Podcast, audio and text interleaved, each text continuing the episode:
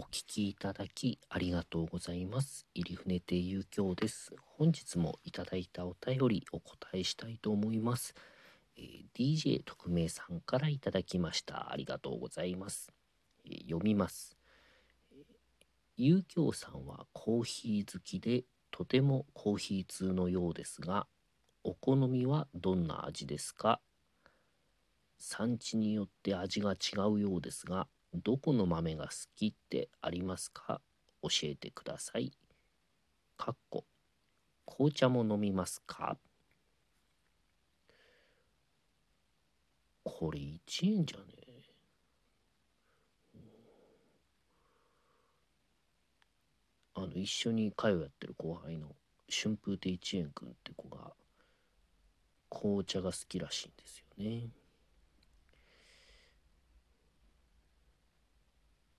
生きているとたまに紅茶が好きな男子に会いますよね。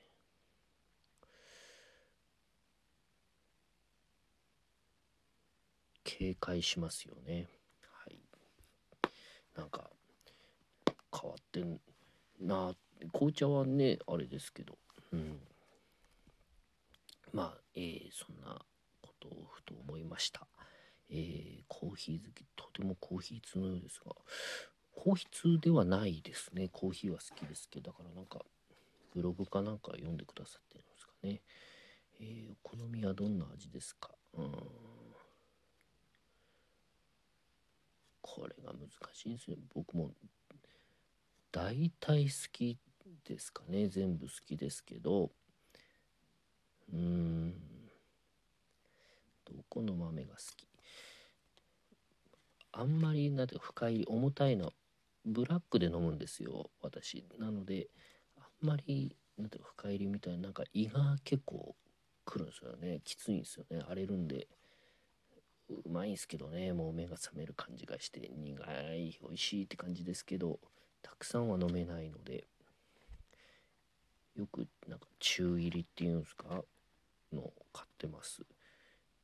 近所にあるんですけどそういうあの豆をひ豆コーヒー豆やってるところがコーヒー豆やってるというか、まあ、豆を焙煎してらっしゃるところがそこ行くと試飲させてくれるんですね。今はコロナでなくなっちゃったんですけどちっちゃいカップに、えー飲ましてくれておすすめ試飲用意しますそれがもう毎回うまいんですよね。だからもうもうおすすめされるがまま買う。それともう一つ買うみたいな感じで一応スタンプカードがあって何買ったって書いてくれてるんですけどそれ見るとですねあの一番多いのが、えーコロンビアですね。あとタンザニアとグアテマラはい。が多いですね。あと毎回、まあ、コモドドラゴンとか。ペルーとか中国とかそういうなんかその時々の珍しいのを買ってる感じですね。大体、えータンザニアコロンビアグアテマラをループしてる感じですね。うん。毎回その都度美味しいっていう感想だけで味はもう記憶に残らないですね僕の場合。コーヒーは。全部コーヒー味って感じなんですよ。うん。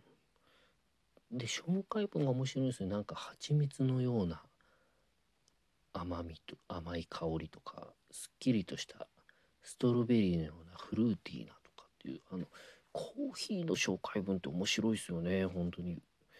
フルーツのようなとか甘くすっきりとしたとかガツンとくるとかなんかそういうとても紹介文が美味しそうでそう。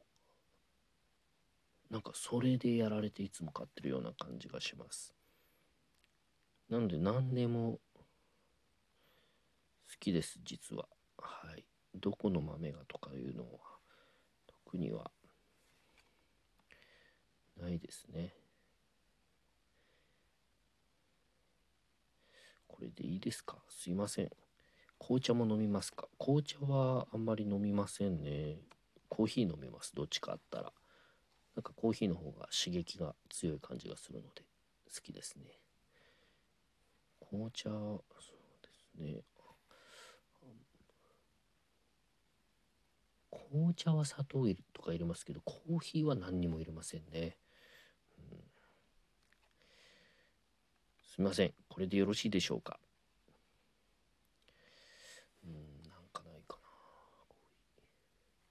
もともと飲まないんですよね。だからこの世界に入ってシオンのお宅に伺ってる時にまあ飲むようになってそこからですね、うん、だんだんと習慣になって好きになってでまあ喫茶店はよくネタ覚えたりするのであの書き起こししたり覚えたりなんか考えたり本読んだりでよく行きました。もう、ま、ほぼ毎日行ってたと思います。コロナとかになる前は。もう本当に行く先々のちょっと早めに駅着いた時とかその辺入ったりとかして。なので長いしやすいっていうんでチェーンのドトールとかああいうとこ行くことが多かったですかね。なんか空いてる都会のそういうチェーン店とかかなり見つけてましたね、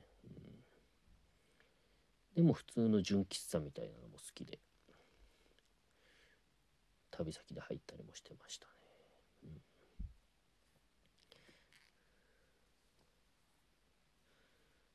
ただまあうんちくを語れるほどコーヒー好きではないですね。こんなに豆買ってひいて飲んでも。だから語れるってすごいなって思いますよ。でまた今はもうお金ないですから。スーパーのもう引いてあるそのやつを買いますね。引いてある粉をでドリップして飲んでます。それでも美味しいですよ。ただまあ何ていうかそういうおいし美味しいコーヒーの真実っていうドキュメンタリー映画があるんですけどそのコーヒーの原産地がすごくもう作ってる人たちは貧しい暮らしをしてるっていうの。それを大企業が買い叩いてみたいな。ああいうの見るとやっぱすごい罪悪感湧きますね、はい、お聴きいただきありがとうございました。